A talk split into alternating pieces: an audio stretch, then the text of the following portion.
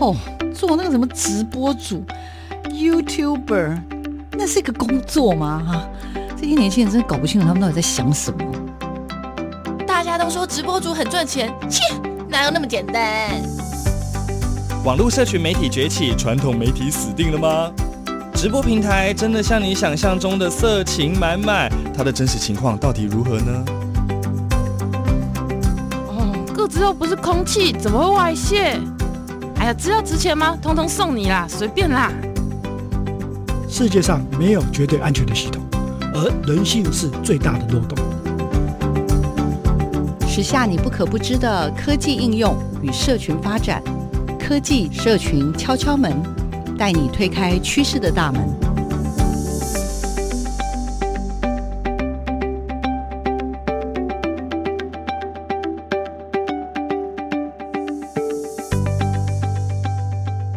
欢迎收听每个礼拜六的上午十点到十一点的科技社群敲敲门，我是主持人小黄老师。各位空中的听众朋友，大家早安！很开心每个礼拜六上午啊，跟听众朋友呢一起认识更多关于科技跟社群的新知。我想听众朋友最近有没有注意到，其实从开年到现在，我们其实聊了各式各样，不管是就是科技方面的发展啊，或者社群的一些值得关注的事情。但是呢，在最近呢，就启动了一个新的名词，叫做元宇宙。对，那这件事情呢，除了当然就是社群媒体那个最大的那家公司呢，它改名成为这个名字之外呢，当然很重要的是，我们这个节目也试图的去找到很多跟元宇宙可能有相关的，例如我们之前找的 Virtual Tuber，我们创办的这个理事长呢，来我们节目。然后我们之前也聊了一下，哇，如果在虚拟里面开 KTV 又是怎么回事呢？所以。有这么多这么多的发展之后呢，我们就会真的觉得好像我们的生活已经跟科技完全没有办法脱节了啊。那在今天呢，我们要延续这样子的一个认识跟了解。那因为日前呢，小花老师去参与了这个中华民国文化策进院呢，他其实。办理了一系列的关于这个内容创意的这样子的一个交易的平台。那在那个过程中，除了有机会可以去呃认识很多、知道很多发展的趋势之外，另外当然因为它的主题就是元宇宙嘛，那所以在那个场域当中，我就发现，喂，很多我的老朋友、新朋友都在那个地方交汇了，真的觉得很开心。那我们这礼拜呢，邀请到的是一位很优秀、很优秀的。动画的制片跟导演，那其实他也是儿童影视教育的一个很重要的先行者。那之前呢，我在二零一九年的时候很有幸啊，在这个我们亲子天下的教育创新一百里面呢，哎，我跟我的这个朋友重新 相认，那又隔了几年啊。那最近呢，我就在这个元宇宙的盛会当中，我就看见了他的。英挺的身影。那除了呢，他在动画制作这个部分呢，他真的是走得很前面之外，那我觉得也算是媒体工作者的转型很很重要的典范之一了哈。我我今天就是要介绍的是吴彦杰，我来邀请一下我们的 Jet 来。小王老师好，各位听众朋友大家好，呃，我是 Jet 啊。就是燕姐这边呐、啊，嗯，其实一路以来呀、啊，我知道就是你都一直在做这种所谓的，一开始啦，我就我印象所及，就是做动画方面，跟这个行业有点关系。但是怎么会做动画又跟这个教育创新一百扯上关系呢？把你自己的这个简单的背景跟听众朋友介绍一下，请。对，我一开始的时候就是做动画的节目制作了啊、呃，我大学的时候是念电影嘛，然后后来也进入到这个行业。然后再进到动画公司，自己创业以后也是为电视节目做制作。那到二零一三年的时候，我就发现，哎，我的节目呢常常会入围一些奖项，甚至得奖。可是我去校园演讲的时候，怎么好像没有人看过我的片子？我就觉得有一个这个落差，好像我是成功者的姿态进到校园去分享，可是呢，大家没看过啊，变得是。第一次看是在演讲当下，我那时候就开始察觉到这个时代在转变啊，就是进入到一个自媒体的时代。大家虽然还是花很多时间在看东西，可是看的都是自己的东西。所以我从一三年我就想说，既然是这样的状况，那我能不能去创造价值说，让大家把自己的影片做得更好？好，所以我从一三年就做一些儿童的冬令营啊、夏令营啊，还有周末的课程，专门教大家如何去做自媒体的内容啊，尤其是动画啊。那呃，也因为这样子了，就是在二零一。七年、一九年啊，分别呃在亲子天下还有这个创新一百，就是入选这个教育者。那跟小黄老师也是因为这样的缘分又重新相遇。对，我们是同期的同学喽。对对对对对。哎，等一下，我记得你刚刚之前呢、啊，早先有跟我聊到，其实你后来入选是因为叫什么全人呐、啊？你是一个对对对全人的动画课程的推动。小孩子我可以理解，就是因为他们喜欢、嗯、本身自己就喜欢动画嘛，你教他们，所以。不难呢、那那你好，你好大的胆子啊！哈、嗯，其实是科技带我们走到这里啦。就是二零一二年，我就发现，哎，有一些 APP 可以让我们以前呃花要上万元的这个动画软体呢，在手机上就可以去制作。那个时候当然是很阳春的功能，可是就已经进入到说，也可以让小朋友很快的就。去拍摄，那我那时候也觉得，就是我们在大传教育上面可以去改变一个方向。以前都是做职业训练嘛，我就希望他们以后进入到大众传播的产业去做。那现在可能是进入到素养教育，就是他不见得是以后要做这个。为职业，但是他可以为自己做一些内容，或者是像小黄老师所推动，他能够去鉴赏这样子的内容，呃，能够从中得到享受。那所以，呃，除了小孩课程以外，后来我又推动国中，然后一直到上班族，我们也帮很多公司的服委会啊，哦，他们可能平常的生活是做会计啊，啊，还是做人事部门，可是他有一个动画梦啊，那我们周末陪他做课程，我们也做这方面。然后后来我也跟一些做乐龄族、银发族课程的单位，像。老大人协会啊，呃，县市政府让他们培训教老人的课程的志工，呃，如何让他们呃把自己的生命给记录起来，呃，所以就呃现在可以讲，我教过的学生从幼稚园大班啊，呃，一路到退休 七八十岁的学员，我都教过。应该说从七十九个月到九十九个月 都是你的学生，都都教过，哎，都教过不少，哎，对，太酷了，因为其实。呃，后来经过一些访谈啊、聊天啊，我才知道，其实你原来是学电影嘛，然后后来是到国外去学了编剧，那回来当然也担任过短暂的编剧的任务。可是我真的非常非常好奇，就是你知道学电影啊、学编剧啊，然后跟这个动画，也就是所谓的你后来真的是呃蛮长就是去推动的，就是所谓的停格动画，你知道那种。人跟人之间会有那种第一眼交汇，然后发现来电了，就是我 我还我我很想知道那个瞬间大概是发生在什么时候，然后大概你的那时候大概年纪多大，然后是一个什么样的场域，可不可以帮我们还原一下那个场景？OK，那我就要暴露我的年龄了，这样。我是一九九七年念大学的嘛，啊，所以那个时候是没有动画系的，电影系里头，一直到我大三的时候才有开这个动画的一堂课。然后做的东西也都很阳春，可是我们班上就有一个从雕塑系转过来的同学啊，他就是我们班上的怪胎了，就是他他名字叫黄世明，后来担任这个幸福路上的动画导演，哦、对，然后废弃之城的动画制片，他就很特别，他一进来他就是要拍动画为这个极致的，嗯、那我是没有，那他到毕业制作的时候他就。大家都做电影啊，他他就要做动画，然后他找我做编剧，然后他真的就很像传教士，就想感化我哦，认识动画，就常常给我看一些什么 SIGGRAPH 啊这种，就是国外的动画影展，开你的视野。哎，老实讲，第一次看啊。前面几次看，他们看得很很有兴趣啊，这个技术那个技术啊，这个我都看到常常睡着的，真的是不懂。然后那个时候开始有梦工厂啦，还有皮克斯要呃做一些东西，我是觉得喜剧不错，但是也没有，老实讲，真的没有那么大兴趣。但我们写一起写的那一部他的毕业制作呢，得了很多的奖。哦，不像现在的动画作品毕业制作这么竞争激烈哦。这个新一代，你看那个成百上千的作品，以前就是哎出来那一年可能就那一两部作品，然后就很少所有的 动画影展的奖项啊。他也因为这样，他就进入了这个行业嘛。然后我回国之后，呃，我原本的梦想就还是一个电影的，对，我是想当王家卫、侯孝贤的。那结果回国那个时候还没有《海角七号》嘛，电影业是很不景气的。二零零七年啊，那所以我就先写这个连续剧。那写连续剧是谋生可以，但是真的也写的不是呃很快乐啦，因为连续剧其实以女性观众为主，而且我那时候写的是这种长寿剧，都是讲的生活经验跟我自己都差别太大了。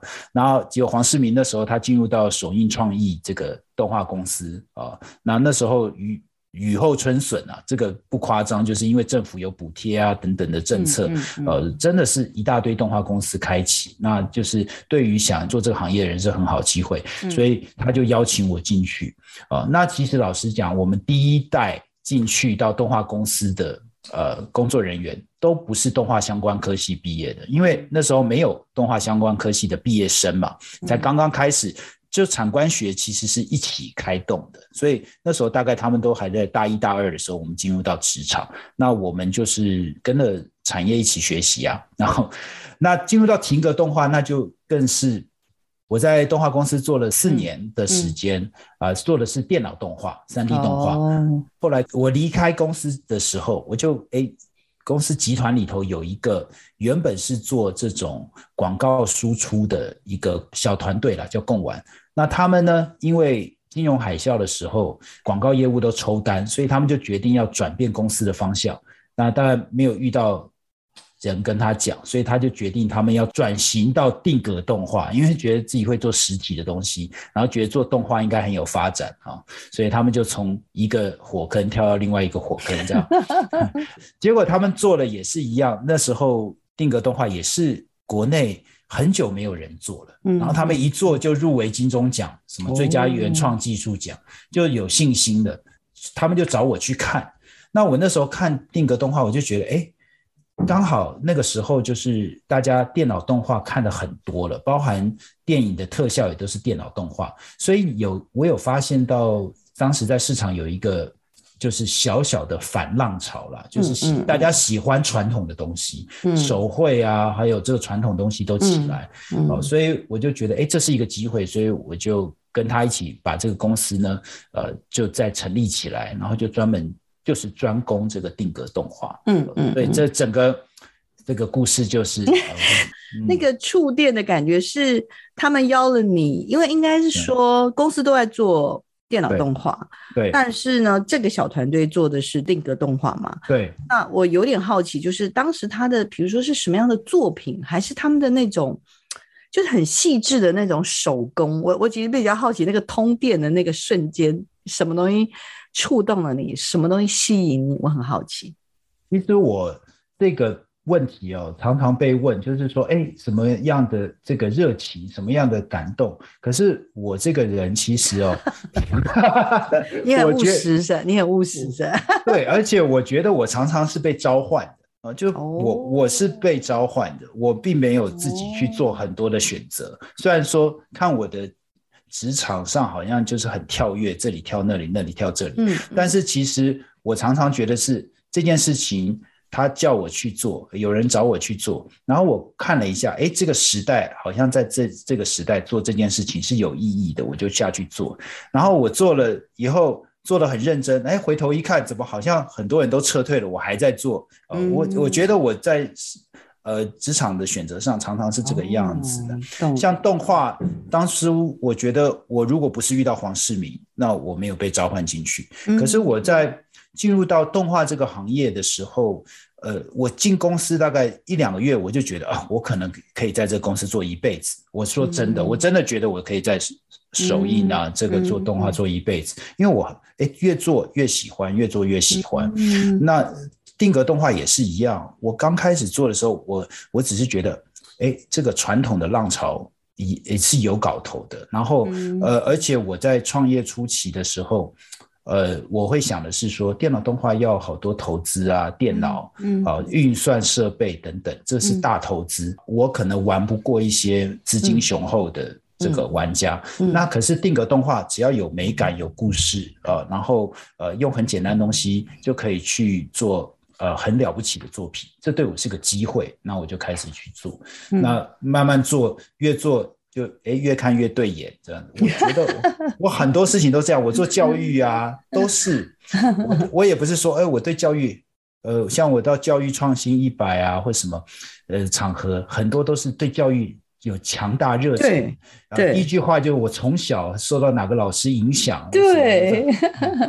而我就不是，我就真的跨进来，常常都是被召唤了。就是，哎、嗯，现在有你要不要来教试试看？然后我看，哎、嗯。现在是大家需求这个东西，所以大家来问我，然后我进去做，做了以后，我看出中间的道理来，我就越做越起劲。嗯，所以我常常是，嗯、对，是好 被动的。好，那我我试图整理一下好不好？嗯、就是说，Jet，我觉得应该是你对影像是有兴趣的啦，然后对不对？然后又真的是很想当。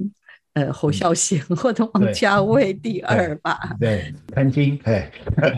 然后在这样子的一个后来的刚刚讲的走入这个入行之后的这个，当然感觉上那个路径有一点从这个长寿剧的编剧，然后到有机会被邀请去。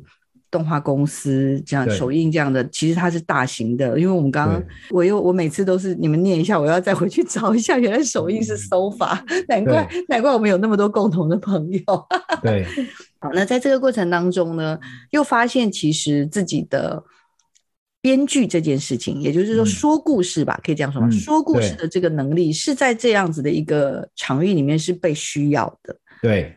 那后来当然又在这个从电脑动画到传统的这样子的一个，嗯、我觉得相对来说是比较手工型的，对。这种动画的这样子的一个做法呢，好像感觉上大家找你的话，也不是只是为了说、嗯、哦，你你这个人很聪明，你知道什么东西会会能赚钱。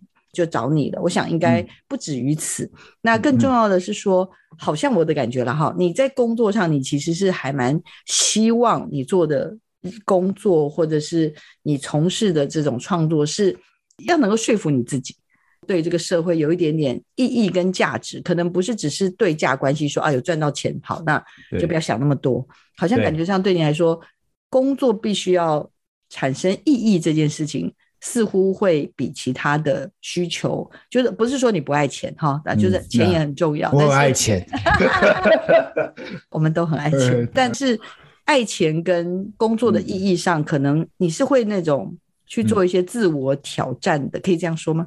对，呃，首先。老师先回应您刚刚说找我应该不是因为我特别聪明，这绝对不是我特别聪明，这从我读书生涯可以看得出来。但是呢，呃，就是我是常常会自我困扰，就像说我在呃演讲的时候，哎，我发现大家没看过我的片子啊，呃，那一般人就是会觉得，呃，我身边很多创作者会说你没看过你片子，所以我要让你多看我的片子。但是我会想的是说，你为什么？呃，没有看过。现在这个时代，我还认识他吗？呃，那我常常会自我困扰，呃，自己问自己这个问题啦。对啊，那还有就是，我现在在做节目，好，那现在呃做呃内容跟传播是每个时代都在不停演进的。那我现在所参与的这种传播形式，还是这个时代所迫切需要的吗？好，那我会常常想这个事情。对啊。自我提问吧，是不是可以？对，自我提问。对，然后我也会，呃，常常会想，就是相濡以沫，呃，不如相忘于江湖嘛。就是如果一件事情我们做得很辛苦，呃，那为什么我们不出去找世界是什么样子？我们去找到一条新的道路。呃，这是我就是在每一个职业选择，或者是说在这个呃事业的选择上面。呃，大概都是朝这样子的方向去，嗯嗯嗯做的。我蛮认同，所以其其实接下来我是会想要问，嗯、因为燕杰、嗯、像刚刚所说，嗯、你从因为你原来是在一个商业的公司，嗯、所以其实会被要求，嗯、比如说呃准备的东西必须是要能得奖，甚至是能够创造更大的利润嘛。对。那但是后来，呃，看来就是你也有了一个好的缘分，所以你走入了教育的场域。对。原来动画是可以跟教育去做出一些。连接的，那在这个连接上面，也从一开头，因为我们刚刚也有聊到，就是你其实一开头是做有点类似像才艺班这样子的概念啊，对对对。然后到后来也是有一个很大的一个转折，让你有机会跟小黄老师一样，就是你有机会我们走入了台湾的各个角落。那当然，这种就是大家所常说的叫做偏乡。那在这样子的一个过程当中，其实。我我自己是还蛮除了佩服之外，我也真的很好奇为什么。嗯、所以在这样聊天当中，嗯、我不晓得听众朋友是不是也能够感受到，就是其实呃燕姐应该在这样子的一个刚刚讲，她有一个蛮重要，常常会对自己自我挑战、自我叩问的这种过程当中开始去想，嗯、所以会从。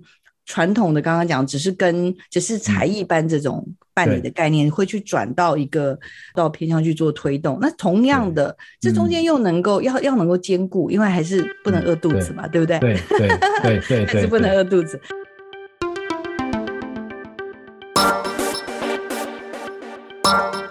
生活中有哪些科技知识与应用呢？透过任意门带你练就一身穿墙术，悠游于。科技资讯的银河宇宙，科技任意门。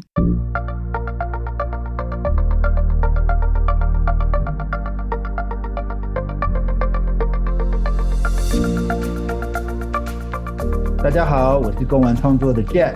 动态捕捉呢，就是透过穿戴装置，或者是透过摄影机的人工智慧呃功能，将你的动作。以及表情能够抓进到电脑里，及时的套入在一个虚拟的角色。这个虚拟的角色可能是你画的呃人物，也有可能呢是一个三 D 的人偶，呃，就像电影《阿凡达》一样，让他做表演，甚至像一般的 YouTuber 一样可以做直播。不晓得这样大家对于动态捕捉有没有更了解了呢？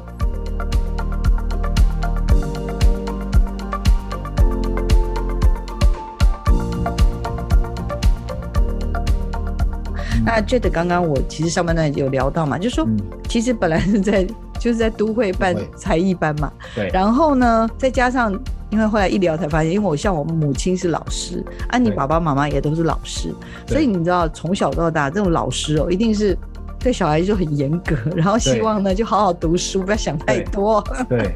偶尔呀也是鼓励我们去参加一些营队活动啦，但是真的有机会去看见这种所谓的。教育的第一线，或者是像所我们所说的这种所谓的偏远的地方，我们不要说它偏乡了，就是比较偏远的地方，资源比较少的地方。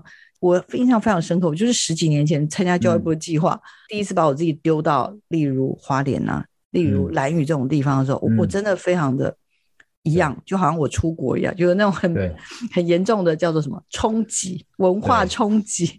所以我想要请燕姐聊一聊，从这样子的一个。转换的发生，以及呢，到底这个东西对你来说，你觉得后来有没有产生什么比较特别的意义？来，请。嗯，原因是其实是一个蛮肤浅的原因啦，哈，就是我的夏令营、冬令营办了几年以后，其实算是办的还蛮不错的啊。那每年暑假我们都可以办个十几二十期的这个营队。啊，带入不错的这个收入啊，然后但是那时候有遇到一个问题，就是说，哎，硬体不够，我们需要很多的平板和手机啊。当时还是可能呃一四年、一五年呢，啊，大家都不是人手一只手机的时候了。好，然后所以我就去找厂商赞助，结果找找找，厂商没找到，就找到一个基金会。呃，永宁基金会愿意赞助我啊，三百台的这个平板。那企业赞助就是挂名嘛。那我就问基金会说，那你们赞助我这个平板，我需要回馈什么啊？来去交换呢？他说，呃，回馈课程。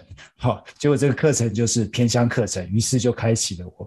到偏乡啊、社区据点啊，还有他们的希望小学去做教师培训啊，然后做示范教学啊，带小孩子这些课程，呃，这是开始的原因了。呃，当然跟都会里头的才艺课程差别很大，因为都会里我们给家长最重要的是，这课程必须要是最新的，我能产出的作品要是很好的啊，甚至对升学有帮助的。可是到了呃学校，呃，或者是到了偏乡。这些课程设计其实都完全不一样啊。首先，呃，很难被执行了啊。首先，这个下课时间出去，然后小朋友可能就不一定再回来了，对不对？那你 就疯掉了。然后上课时间很短，然后小朋友的组成来源可能是学习落后，可能是高风险家庭等等啊。所以有很多的不同的因素组合在一起，就造成课程必须要。重新去做设计嘛，不过在做的过程里头，也就是真的像小黄老师一样，就是第一次把自己丢到那里去，也看到了很多我在之前的生活经历是看不到的事情。然后，呃，我记得有一次我到台东去上课，然后在一个部落的聚会所，这里的孩子就是部落的孩子，然后混龄的。啊，然后进去的时候，那时候是七月，可是教室里没有开冷气。那小朋友就说：“老师，你去跟那个管那个场地的老师说，你叫他开冷气，你去说他就一定会开了。”我就想说，为什么？我就问老师说：“哎，老师，你们平常这里是不开冷气是不是？”然后老师就面有难色，就说。老师，您会热的话，那我们十点开到中午啊，然后下午一点开到两点，这样好不好？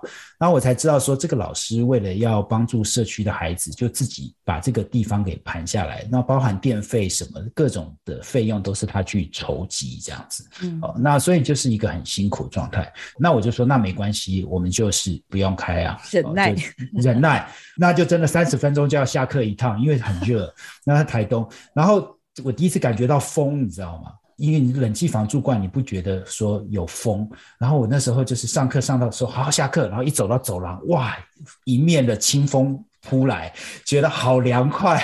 因为这个教室里跟烤箱一样。到中午吃饭的时候，那些小朋友就诶，十六个小朋友为什么只订了十一二个便当这样子啊？原来就是说他们就是用分菜的，就是女生不喜欢吃肉啊，就把肉给男生，然后喜欢多吃点饭，就这样子。我就看他们就这样交换呐。那我自己吃一整个便当，我也觉得。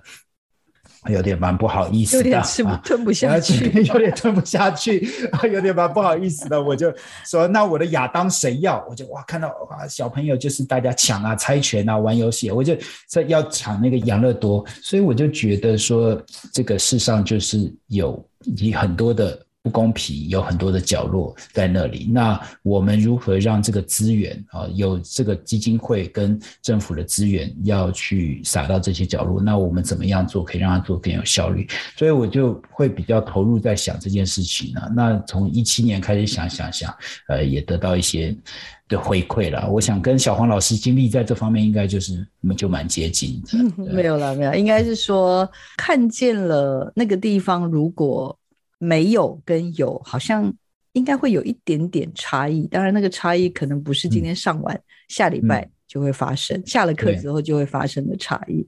但是应该是会有一些是经过了一些时日之后，好像回头的时候发现，哎、嗯，原来某些种子好像也已经撒下去了。有那种感觉吗？我只是很好奇。我觉得他们是需要刺激啊。其实这些孩子会不会动画？是无所谓的，呃，我自己认为，但是他们需要陪伴，哦，很多的来自于高风险家庭，所以我的教学目标就不会设在说他们结束要完成一个多厉害的作品，但他们结束的时候，他们要觉得动画，呃，很有趣，学习很有趣。有好奇心的话，什么答案都找得出来。这是我希望他们在过程里头，呃，能够去学习的。然后透过影像表达自己，当然绝对是一个帮助了。我觉得这些孩子就是很多家里头并没有很多的陪伴嘛。然后学校跟社区就是在做一个补破网的工作，呃，去做很多的承担。那我的课程就是设法能够说融入他们呃所需求的，比如说现在。呃，他们需求数位能力，在今年五月停课的时候，很多这种偏乡还有弱势的家庭，他们就直接放暑假了，因为没有网络、没有平板，就直接放暑假。嗯、有网络、有平板，他们也不晓得怎么样去使用 Zoom、使用 Google Meet 视讯的软体、视讯视讯软体来上课，或者是家长也不晓得怎么样去配合。嗯、那我的动画课程，我就设法说，能够让他对学习产生兴趣，然后在做的过程里头也认识了。呃，分享档案啊，然后这个线上沟通啊，那能够在下一次类似的事情的时候，他们能够学习不中断嘛，啊，然后能够继续成长。嗯，我想在这个过程里头，我也体会到，就是去思考他们到底真的需要的是什么，我能够提供什么，然后能够去呃满足他们一些需求。嗯，对，懂懂懂。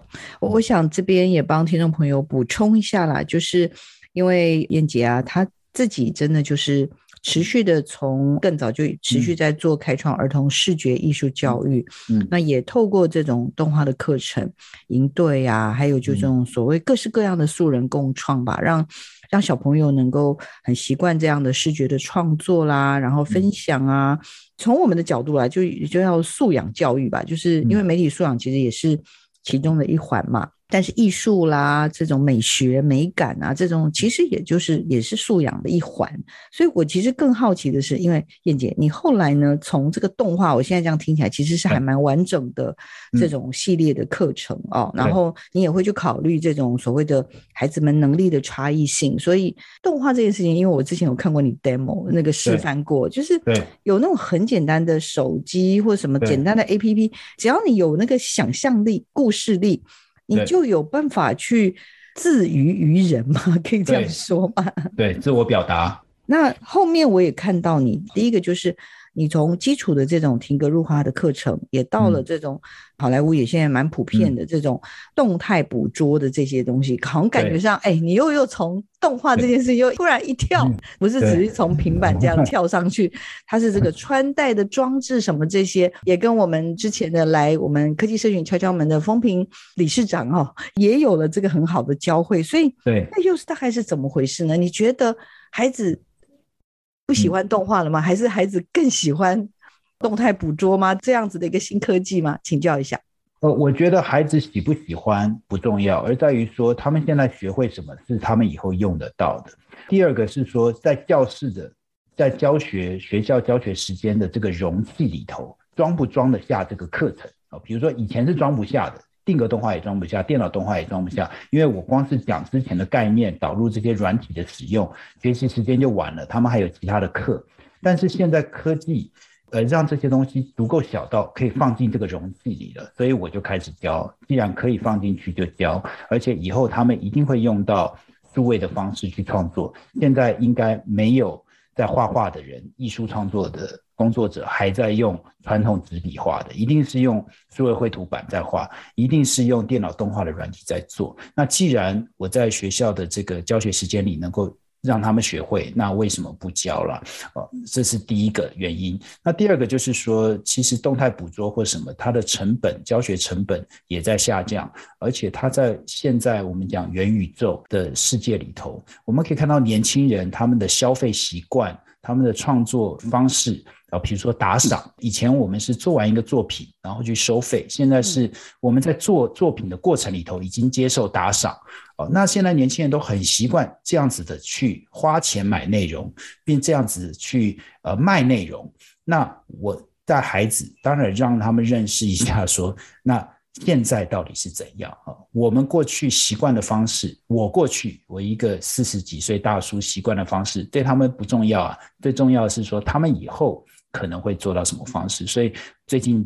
两三年，我在孩子里头带的就比较是呃虚拟制作，或者是说动态捕捉的这些课程，尝试把它带入到学校里头去。我很佩服，因为我原来像世新大学，我所任教的学校其实有所谓的全媒体中心，嗯，那甚至像之前那 JET 这边跟公共电视合作，像那个琼芬这边，嗯，他们之前也做了那种。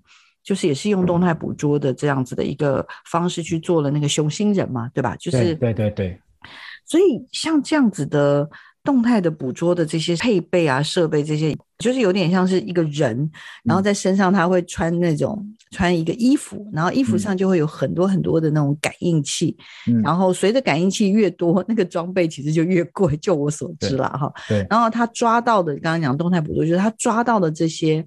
呃，讯号或抓到这些动态的动作呢，它再透过电脑去去结合在一起，所以它就会变成是你创造了一个虚拟人物，可是因为你穿了这个衣服，所以它就可以随着你这个动作去舞动嘛。可是这些动辄，像至少我知道学校买都是动辄几十万甚至上百万，还有更贵的，我就不多说了。对，所以。觉得你怎么胆子那么大，敢带他们去 开始在两年前就开始做这个事情，真的很疯哎、欸！我那时候其实看到了一些势头啊，就是说这些东西的价钱的降下来是很快速的，呃，然后再来就是，即使我不做，你看了，啊，像小朋友，呃，如果小学生你问他在看什么，他在玩抖音，对不对？抖音里头都有很多的脸部捕捉跟动态捕捉的功能了。哎，那他没有装任何装具，他怎么捕捉？他是用人工智慧 AI 去捕捉。如果抖音都在做的话，这就表示说，这未来不是一个小趋势，而是一个大趋势。那其实是他们应该认识的。那呃，像台湾有很不错的厂商，HTC Vive 啊，或者是现在有其他厂商想要切入到这个地方来。那所以在找这个厂商赞助啦，或者是什么都不是太大的问题。像是故宫博物院，他们现在也跟呃 HTC 有合作嘛，他们让偏乡的小朋友带那个 VR，在疫情期间就可以去逛故宫博物院，不用真的进故宫博物院，哦，就 VR 七二零。那我觉得，呃，这样子的课程以后是可以很容易去做跨科目的主题式教学的。所以我觉得难度，呃，也许现在有一点。啊，但是就跟我当初在做定格动画，那时候二零一二年在做的时候也是有一点，可是随着在做，现在定格动画在学校里头已经变成是一个很常见的一个课程了，因为大家都有手机，我觉得。虚拟偶像，或者是我们这个动态直播，它也是未来很快就会变成一个很普遍的东西。如果要做的话，我想做第一个，大概是。嗯，这很酷哎哈。那你觉得孩子参与这样的课程，他们的反应是什么？哦，那反应当然都是会觉得很神奇。就像我在二零一三年、一四年的时候，刚开始手机上可以做蓝绿幕的时候，我每次点开那个功能，孩子都会哇哦。那我到一八年、一九年的时候，我让他们直接穿上捕捉衣，他们自己画的角色就可以根据自己的表演。直播出去，他们也是哇哦，这都没有，这都毫无疑问了，就科技的神奇，我们都呃让孩子体会到，就是哇，原来这世界进步的这么快，这样子。呃，我我觉得在教学上面，我比较要注意的，反而比较像是呃小黄老师这边在讲的这素养，就是这东西都有两面，它可以为善，也可以为恶，对不对？就是虚拟世界，我们一方面希望他们认识虚拟世界可以很广大。可以接触到实体世界里头我们所想象的东西，可以在里头实现很多事情。但另一方面，我们不希望他沉迷啊。像尤其我们到偏乡去，很多孩子是，诶，虽然他数位落后，可是他却游戏成瘾，这是很讽刺的，对不对？他就就是因为家长就把手机丢给他，就是让他当保姆了。他们就看了很多不该看的影片，然后玩了很多不适合他的游戏。最重要是成瘾了，无。几乎无法与人交流，都是在划手机。那我在导入这些科技课程，其实我比较注意是说，一方面认识科技的兴起，我觉得这对我不是困难的事情。嗯，但是如何正确的自我表达，然后并且不受这个东西所牵制、所害啊，那这个是我在课程设计，反而我也特别常常反复再三去质问我自己的，就是我有没有做好这一点嗯？好厉害哦！应该说自我检视了哈，自我检视自己到底在做什么。那燕姐，嗯，从动画然后到现在的动态捕捉，我们刚刚有聊哦，这些的费用真的很高哎。那已经两年发展，你知道，就是很多的这些这些设备的降下来的程度。所以你觉得目前啊，最近你看到的整个动态捕捉的这个趋势大概又是如何？然后孩子们。有办法？你觉得未来是有办法在，就是年纪更小，目前大概推动的状况如何？未来在更小的孩子如果去体会的时候，大概又是一个什么样的想象？接下来捕捉应该会到不不用设备，或者是至少叫做、哦、呃我们的 Bring Your Own Device BYOD 的状况，只要有。网络摄影机就可以做捕捉了，就你的肢体是可以透过摄影机去捕捉，那它透过 AI 去辨识你的人体，呃，这个表情，现在表情的运用已经非常多了啊，就是你可以把你表情丢到这个动画人物上面。那在教学上面，就是说孩子需要懂多少？呃，就像说孩子需不需要学会写程式？还是懂得运用程式就好，我觉得是有一个分别。那动画就是说，他们需不需要懂得如何去建构资产 model asset？如果是不需要，只要懂得如何运用的话，那他可以走到非常小了。这个二三年级，小学二三年级就可以上电脑动画，那它变得是一个自我表达的课程。那它相较于传统的 YouTube 的课程有几点好处。第一个，它不受上课场域的限制，比如说拍纪录片或拍电影，你需要走出教室，需要访谈，而且需要有肖像。露出呃各资等等的问题，那在动画里头，这些都可以去做回避嘛，呃，而且可以设计一个呃比较安全的教育的沙盘，呃，让小孩子的东西不要一下子就哇就出去了，就 面对广大的网络，可以在教育的沙盘里头，我们去调整他们的态度，调整他们的内容，准备好了再出去。所以我觉得这个课程应该接下来会发展的。会多快我不知道，但是嗯，嗯，应该是说比想象中的快，会比会比想象中的快，快这件事是可以确定的，确可以确定，而且企业会投入进来。因为我们在呃前面一两集节也跟听众朋友分享了我们那个 Party On 嘛，嗯、因为它其实本来就是 Vive 里面的开发的人，那现在在 XR Space，然后做 Manova 的，那他们现在开发的 Party On 其实也已经是要从。呃，跨出特定的载具这种头戴式的东西，然后甚至他也跟我说到明年二零二二年的第二季吧，应该就是一般的手机，他们也希望用手机其实就可以体验这样子的一个 VR 的这种经验感。然后另外，甚至就是他们也在很快会解决人数的问题，因为以前我们还有很多是因为平宽，所以不能太多人，但他们未来其实连。千人万人的这个部分的平宽也有机会很快的被解决，所以看来技术真的不是问题，对吧？对，问题反而是就是再回到老师之前讲的，其实是内容，还有就是伦理问题。旧的价值跟新的价值在碰撞的时候，我们不可能马上跳到新的科技价值里头去，它有一个渐变的过程，然后这渐变过程会产生许多的冲突，会产生许多的乱象、怪象。那呃，我们在教育的现场，我们不能够不负像科技业一样不负责任，说这是最新的，请大家使用它。我们在教育的现场，我们变得是说，呃，它的正面、它的负面，我们都要想清楚了。嗯，再去做，超棒的，一样就是科技都强调不断的推陈出新。可是像刚刚所说，在教育的场域里面，其实可能不是最新就是最好的，因为它有很多是回到孩子们的价值观的培养。所以我才说，我听到这这样讲，觉得很感动。其实我觉得。像你你自己出来创业嘛，盈利的模式啊，嗯、跟其实，在教育现场里面，一定有一些阻力，或者别人会不看好你在做的事情。对，其实我就很好奇，就是，嗯，嗯，是什么样的一些信念或什么样的事情是激励着你跟你的伙伴，嗯、尤其是你啦，有没有什么真的是甚至会想要放弃？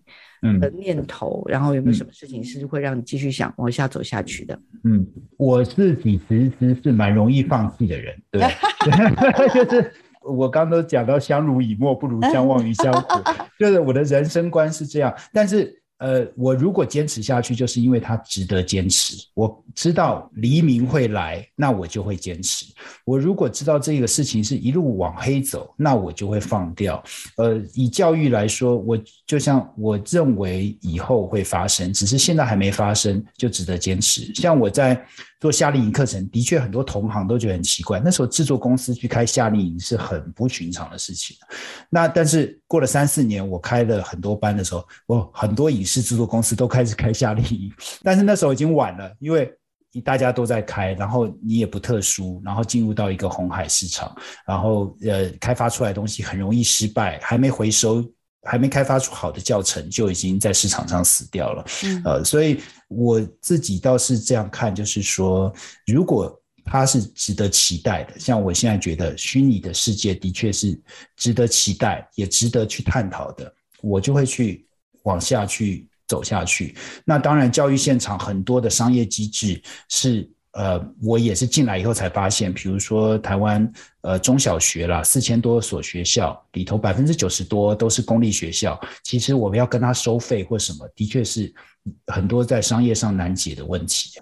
但是我可以绕个弯去走啊，就是说，OK，我现在必须要透过非盈利的方式，呃，跟非盈利的机关合作，跟县市政府合作。可是我虽然在这里收不到钱，可是我开发的课程在高中职，在其他的市场里头，我可以去回收，然后让这件事情继续下去就好。呃，我还是相信。中小学的教育在未来会需求更多元的内容，所以我相信，呃，它不会一直都是这个样子的，它会需要更多的活力进来，嗯、那我就待下来了。嗯嗯嗯，感谢一个有心、有能力、有爱的人继续留在这里，然后因为那是一份需要理想的付出吧。哦，对了，忘了跟听众朋友预告一下，Jet 呢即将在。说年底到明年呢，他就要出版他的新书了，所以呢，我已经跟他预约了。等他书出来的时候，他要再回来跟我们聊更多，其实就跟穿戴装置有关系的。好，那我们在最后呢结束前呢，我想要请 Jet 呢为自己也为这个他现在从事的工作许个愿。许愿的话，我希望，当然我们都讲世界和平，我是希望这世界越来越好，而且我是把它推向好的那一个人之一啊。呃，我在做。这些事情的时候，我都很担心。呃，我走错了方向，做的越努力，呃，造成世界的负担越重。我希望我是在做好事，对，这是我的愿望。好，我们非常感谢 Jet 在最后许的世界和平，再加上希望自己的能够为这个世界做出贡献的这么完美的愿望。好，我们这礼拜的节目呢，就进行到这边。希望听众朋友喜欢我们这礼拜为你安排的好节目。